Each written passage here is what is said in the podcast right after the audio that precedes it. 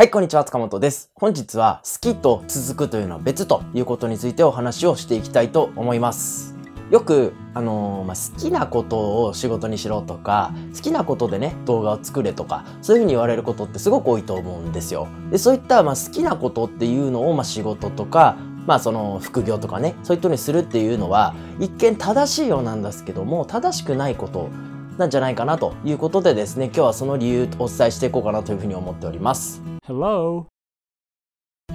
はい。まあ、動画をね、例えば作っていく上で、まあ、好きなことっていうのは、まあ、続きやすい要素ではあることは間違いないんですよね。まあ、ただ、えっと、だからといって、それが続くかどうか、成功するかどうかっていうのはまた別問題になってくるので、まあ、ここをごっちゃにしてね、考えちゃわずに、まあ、好きなこと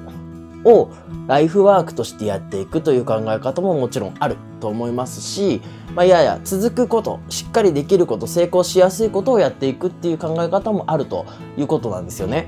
はい、例えば私でしたら、まあ、昔からね野球を少し、えー小中高と野球をやっていましたのでまあ野球に対する思いとか、まあ、野球が好きという気持ちとかっていうのは強いんですよ。まあ、ただ、えっと、私がじゃあね野球の YouTuber っていうんですか？それをやっているかといったらやっていないです。でそこにはまあ私なりにまあ理由がありましてまず、まあ、すでにね野球 YouTuber っていう方結構何人か有名な方っていらっしゃるんですね。で今からやっていってそこに追いつけるかどうかっていうところがまずちょっと怪しいなというところが一つもちろん大前提としてはあります。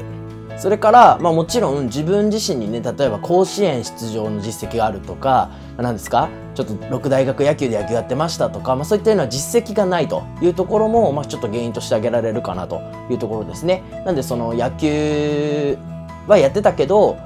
そんなになんか誰？みたいな感じになってしまうじゃないですか。はい、それからあとはまあ自分じゃなくてもいいんですけど自分の周りに実績がある人がいればまた話はちょっと別だったかもしれないなというのはもちろんありますね。でそしてまあ何よりもなんですけどやっぱりですね野球っていうと撮影が大変だなっていう印象がすごくあってやっぱ外の撮影だったりとか天気にも左右されるしあとその生ものなんでねいやじゃあ今ホームランのシーンお願いしますって言っても撮れるわけじゃないじゃないですか。なんでそういった意味ですごく撮影するのが大変だなというのももちろんありました。なんで私は野球が好きですし、まあ野球に対してね何かしらちょっと貢献といったらおこがましいですけど、なんかしていきたいなという気持ちはあるんですよ。まあ、ただじゃあそれを仕事にするか、それを動画でやっていくかといったらまた別問題なんだよということですね。そういったところでまあ皆様にちょっと当てはめてもらって、自分だったらどうするかな、これだったらやれるけどちょっとなっていうのを考えていってほしいんですね。Hello?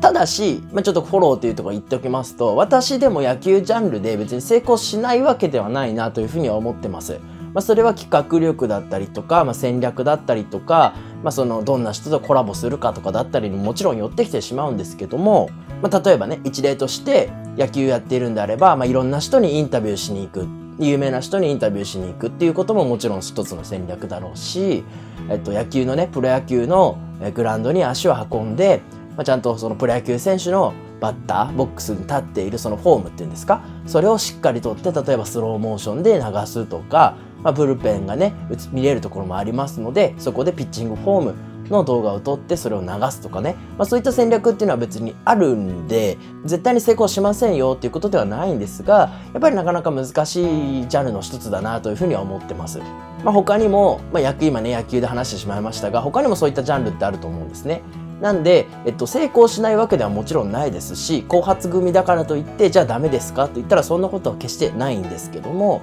その好きなことっていうのを仕事にすることが、まあ、果たしていいのかどうか動画にしていくことが果たして継続できるのかどうか成功しやすいのかどうかっていうのはしっかりと考える必要があるのかなというふうに思ってます。Hello? ここからは私のおすすめなんですけども、まあ、その好きなこととかより気になることっていうのをしっかりと見つけていってそれをまあ仕事とか動画にしていく方がいいんじゃないかなというふうに思うんですね。はいまあ、これはもちろん一例なんですけど例えばコンビニに行ってコンビニって実際何商品置いてあるんだろうみたいなのって気になったことってあったりしないですかね？私ちょっとこの間ねコンビニ行った時にちょっと気になったんですけど、まあ、それを調べるっていうのはもちろんありますしコンビニってもうほんと毎週新商品出てきますよね。はい、なんでそういったものを紹介していくっていう風にやっていくっていうのは一つの方法かなと思うんですね。ももうすでにやってる方っていると思うんですよ。そういうのは一つ方法かなというふうに思いますし、まあ、例えばお酒が好きですと。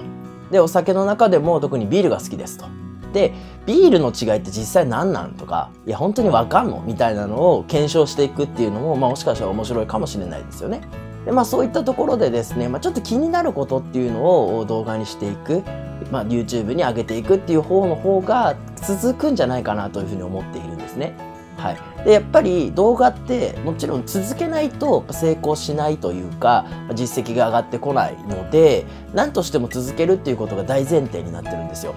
なんでもちろん好きなことっていうのはいいかもしれないんですけどそれよりも続くことっていうのを自分なりに見極めて動画にしていくっていう方がすごく大事なことなのかなというふうに思ってます。Hello. はい。ということでですね、まあ今日はちょっと好きと続くというのは別問題ですよっていうお話をしました。はい。まあ、やっぱりですね、えー、まあ好きなことをやっていきましょうっていうのがもちろん理想なのかもしれないんですけども、じゃあ果たしてそれで継続できるのか、えー、動画はちゃんと撮れるのか、定期的にアップできるのか、それとも嫌いになっちゃわないのかっていうところをですね、しっかりと見極めて、え動画作成ですね、していっていただけたらなというふうに思いますし、新しいチャンネルを運営していくという方は、まあ、こういったところですね、少し参考にしながら、えどんなジャンルでやっていこうかなというのをですね、決めていっていただければなというふうに思ってます。はい。ということでですね、本日は終わりにしたいと思います。えっ、ー、と、よければですね、えー、グッドボタンとか、えっ、ー、と、Twitter のフォローですね、あとチャンネル登録の方もよろしくお願いいたします。はい。それではまた会いましょう。バイバイ。